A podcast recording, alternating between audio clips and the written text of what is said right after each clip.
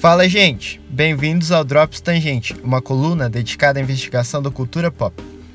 A ideia dessa nossa coleção de textos e podcasts é trazer para cá os quebra-cabeças intelectuais sobre cultura, cultura popular, interação cultural, de um jeito que seja bem acessível e objetivo. A gente está distribuindo esses textos e áudios por temporadas, como se fosse uma série, e a gente está na primeira temporada dessa série.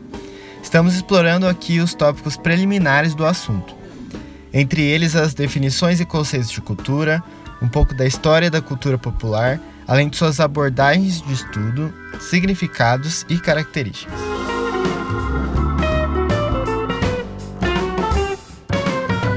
Eu sou o Bruno Maruni e temos falado sobre como pensa quem pensa cultura pop. Ou seja, nós estamos pensando sobre quais foram e têm sido os paradigmas de estudo sobre o tema.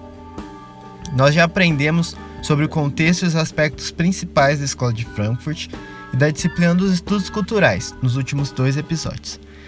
Os estudos culturais compõem a principal abordagem de estudo da cultura popular e tem a mais ampla pauta de reflexões sobre o tópico.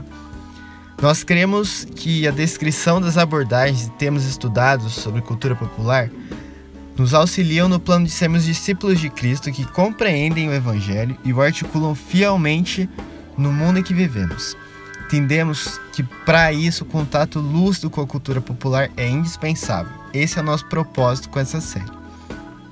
Estamos investigando os temas trabalhados pela Escola dos Estudos Culturais, sendo que o primeiro da nossa pauta foi o da hegemonia, lá no último episódio. A hegemonia é a ideia de que existe uma relação dinâmica de poder na sociedade que se move da apropriação, cooperação à resistência, um ciclo constante de negociações. Na cultura popular, isso se dá à medida que a indústria cultural se articula, oferecendo promessas e atendendo aos prazeres da população, além de capturar e adaptar as tendências culturais divergentes. Neste episódio falaremos sobre outro tema bastante importante: o estilo. Então eu trago mais uma vez para nossa conversa três referências.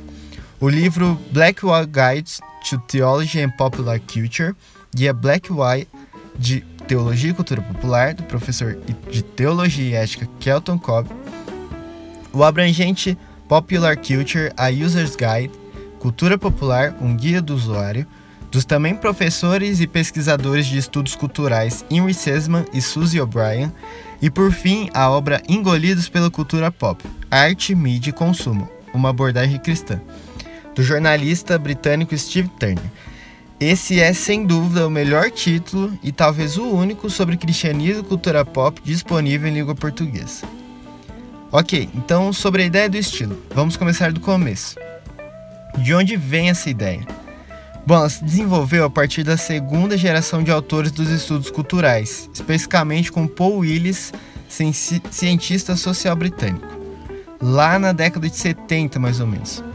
Willis se valeu de sua dissertação Profane Culture, Cultura Profana, influenciada pelo pensamento de Richard Hogarth e Stuart Hall, dois autores muito importantes lá do início dos estudos culturais do Centro de Estudos Culturais de Birmingham para incorrer uma pesquisa de campo entre gangues de motoqueiros e hippies.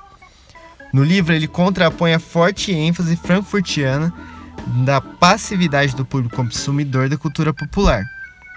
Em sua concepção, Willis entende que os grupos marginalizados, como os que ele estava pesquisando, teriam certa autonomia em sua própria construção cultural.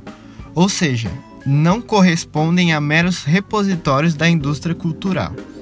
Um pensamento comum da escola de Frankfurt. Claro, em diferentes níveis. Algum tempo depois, outra obra decisiva entrou em cena: Subcultures: The Meaning of Style Subculturas: O Significado do Estilo, escrita pelo sociólogo da mídia Dick Hebdig em 1979.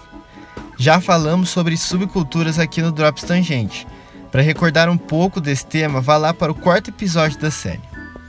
Hebdig, como bom representante dos estudos culturais, observou atentamente as práticas de consumo de grupos específicos. Nesse livro, ele analisou etnograficamente as tribos urbanas dos anos 70, principalmente urbanas, tais como os skinheads, hipsters, mods, punks, os rastas, os beats e os teddy boys. E ele teorizou a respeito de que maneira essas culturas jovens do período desafiavam a sociedade industrializada. Com a tendência ao individualismo vigente na segunda metade do século XX, principalmente depois da Segunda Guerra Mundial, e especialmente na sociedade americana, os relacionamentos comunitários preservaram-se em espaços à margens do mainstream. As culturas juvenis emergiam da tentativa de escape ao controle adulto, que aqui é como uma figura do poder estabelecido.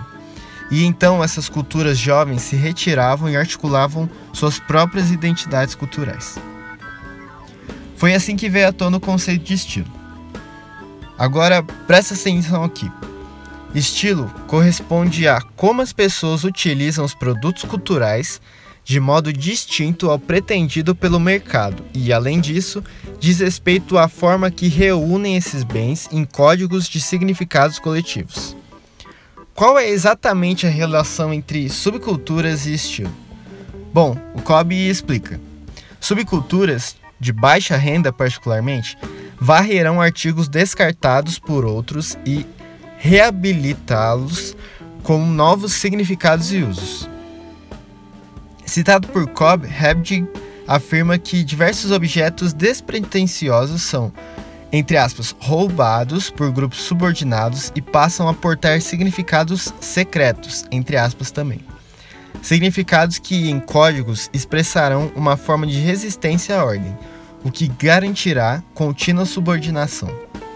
Ok, então há nas subculturas um ímpeto latente à oposição uma instância política implícita.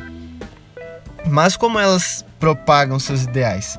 Como as subculturas propagam o que elas pensam e valorizam? Bom, de acordo com Sesman e O'Brien, através da visibilidade e invisibilidade. Isso é muito importante e interessante. As subculturas, elas se esquivam das instituições ou representantes de autoridade Entretanto, simultaneamente, para que haja sua manutenção, ela se expõe para explicitar suas oposições às deficiências e limitações do mainstream. Basicamente, uma dinâmica pendular de contraste, no qual os grupos transitam da ameaça à popularidade. Hebdig chama isso de esconder-se na luz, entre aspas. Inclusive, ele tem um livro com esse título que foi escrito depois do Culturas Profanas. Ele explora extensivamente o fenômeno do punk na década de 70, algo muito vigente no seu período de atividade. Com sua efervescência, depois de ter sido tratado como perigo à mentalidade jovem da época, Sex Pistols e Mark Bolan, que o diga, os punkers viraram praticamente uma atração cultural da Inglaterra. Seguindo a teoria do Hebdig, é possível afirmar que foi essa exposição que possibilitou a visibilidade e atenção aos desconstentamentos do movimento. Sesman e O'Brien consideram que, se escondendo na luz as culturas, subculturas, exatamente, criam, mantêm e nutrem suas próprias comunidades de pertencimento, escondendo-se em clubes, cortiços e até ruas enquanto também se engajam com a cultura majoritária, expondo-se à luz da opinião pública ao projetarem seus estilos únicos nas ruas e suas músicas nas rádios. Isso que os autores dizem. Beleza. Então, muitos exemplos de manifestações subversivas de subculturas através da ressignificação e reutilização do estilo existem. A gente pode observar isso com muita clareza também espalhado pelo mundo da moda, tendências que aparecem e desaparecem e depois reaparecem. Sei lá, jaqueta de couro, all-stars de cano alto, moicanos, cabelos coloridos e outros penteados, muita coisa mesmo. O Steve Turner, jornalista, fala sobre isso dando o exemplo da gênese da moda jeans. O Turner fala assim: olha aqui.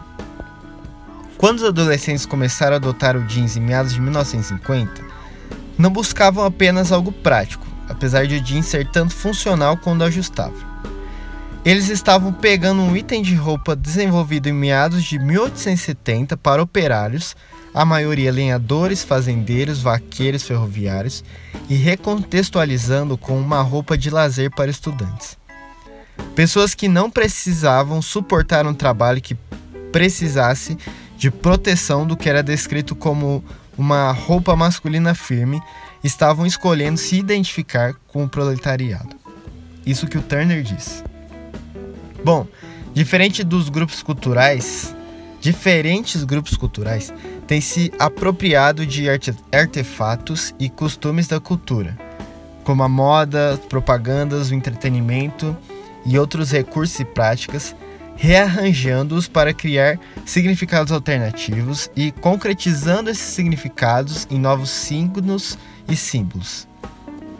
O que os cristãos interessados no engajamento com a cultura pop têm a aprender com essa ideia trabalhada pelo Dick Hebge e muitos outros pensadores dos estudos culturais? O que a gente tem a ver com isso como discípulos de Cristo? Bom, primeiro que é preciso olhar de perto, aguçar a percepção para as peculiaridades e contestações implícitas nas múltiplas manifestações culturais.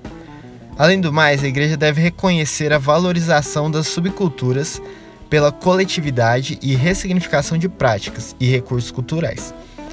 Afinal de contas, em certo sentido, o cristianismo é subcultural empenhado em ressignificar a cultura. Certo, no próximo Drops vamos conversar sobre mais um tema dos estudos culturais: a bricolagem, a tendência da cultura pop à mescla de variados artefatos e recursos. Espero que você tenha descoberto bastante coisa com esse texto e que ele motive você a pensar e se envolver com a cultura popular. Espero você no próximo episódio.